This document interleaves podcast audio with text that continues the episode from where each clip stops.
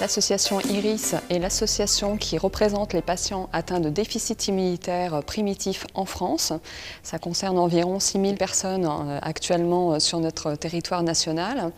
On a été créé en 1998 à l'initiative de familles concernées par leur enfant atteint d'un déficit immunitaire primitif. Et aujourd'hui, donc, nous avons une existence de, plus de, 20 ans et euh, on se repose sur euh, un conseil d'administration composé de, plusieurs personnes bénévoles hautement engagées et également sur tout le territoire d'un réseau de délégués régionaux.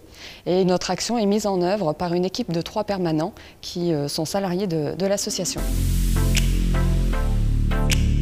Les missions principales de l'association s'articulent autour de trois axes représenter, informer, soutenir.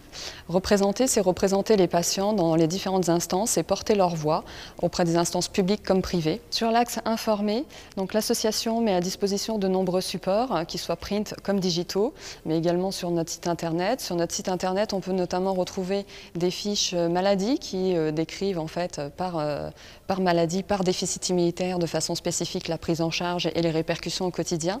Mais on a également une mission d'information vers les professionnels de santé.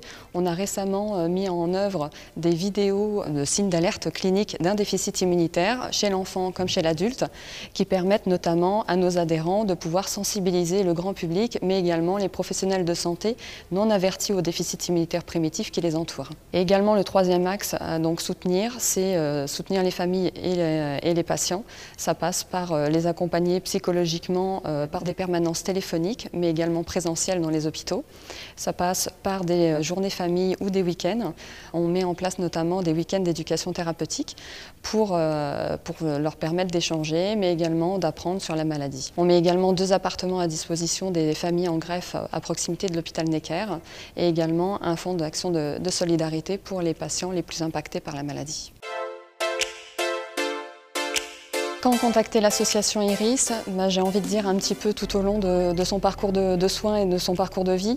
On est présent de l'annonce au diagnostic jusqu'à la prise en charge médicale, mais bien au-delà, puisque effectivement euh, les questions sont nombreuses et jalonnent souvent le, parcours de vie, que ce soit du diagnostic à l'entrée à l'école, mais également les hautes études, les stages à l'étranger, l'accès à l'emprunt.